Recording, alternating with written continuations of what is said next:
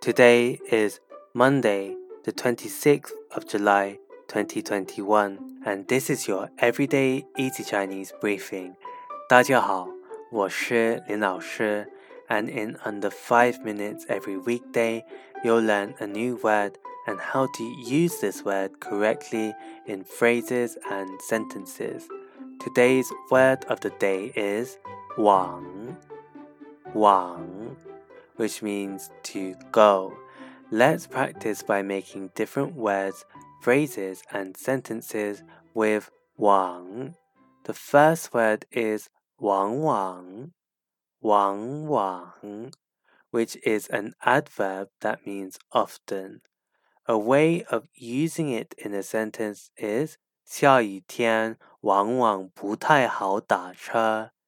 下雨天往往 不太好打车. It's often difficult to get a taxi on rainy days. This is a situation that you may see often in China. The reason is because many people have already ordered their taxis in advance, so taxi drivers don't stop for people on the road. Another word we can create with wang is wang lai. Wang Lai. This means dealings. Wang means to go and Lai means come. So overall, it literally means back and forth, which are how business dealings are usually like.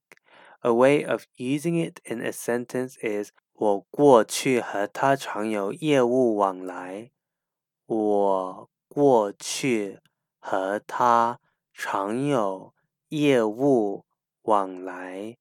I often did business with him in the past. Finally, we can create the word 交往,交往, which means to interact with. A way of using this in a sentence is 他不知道怎样和人交往。他不知道怎样和人交往。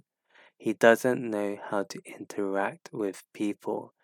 Today, we looked at the word wang, which means to go, and we created other words using it.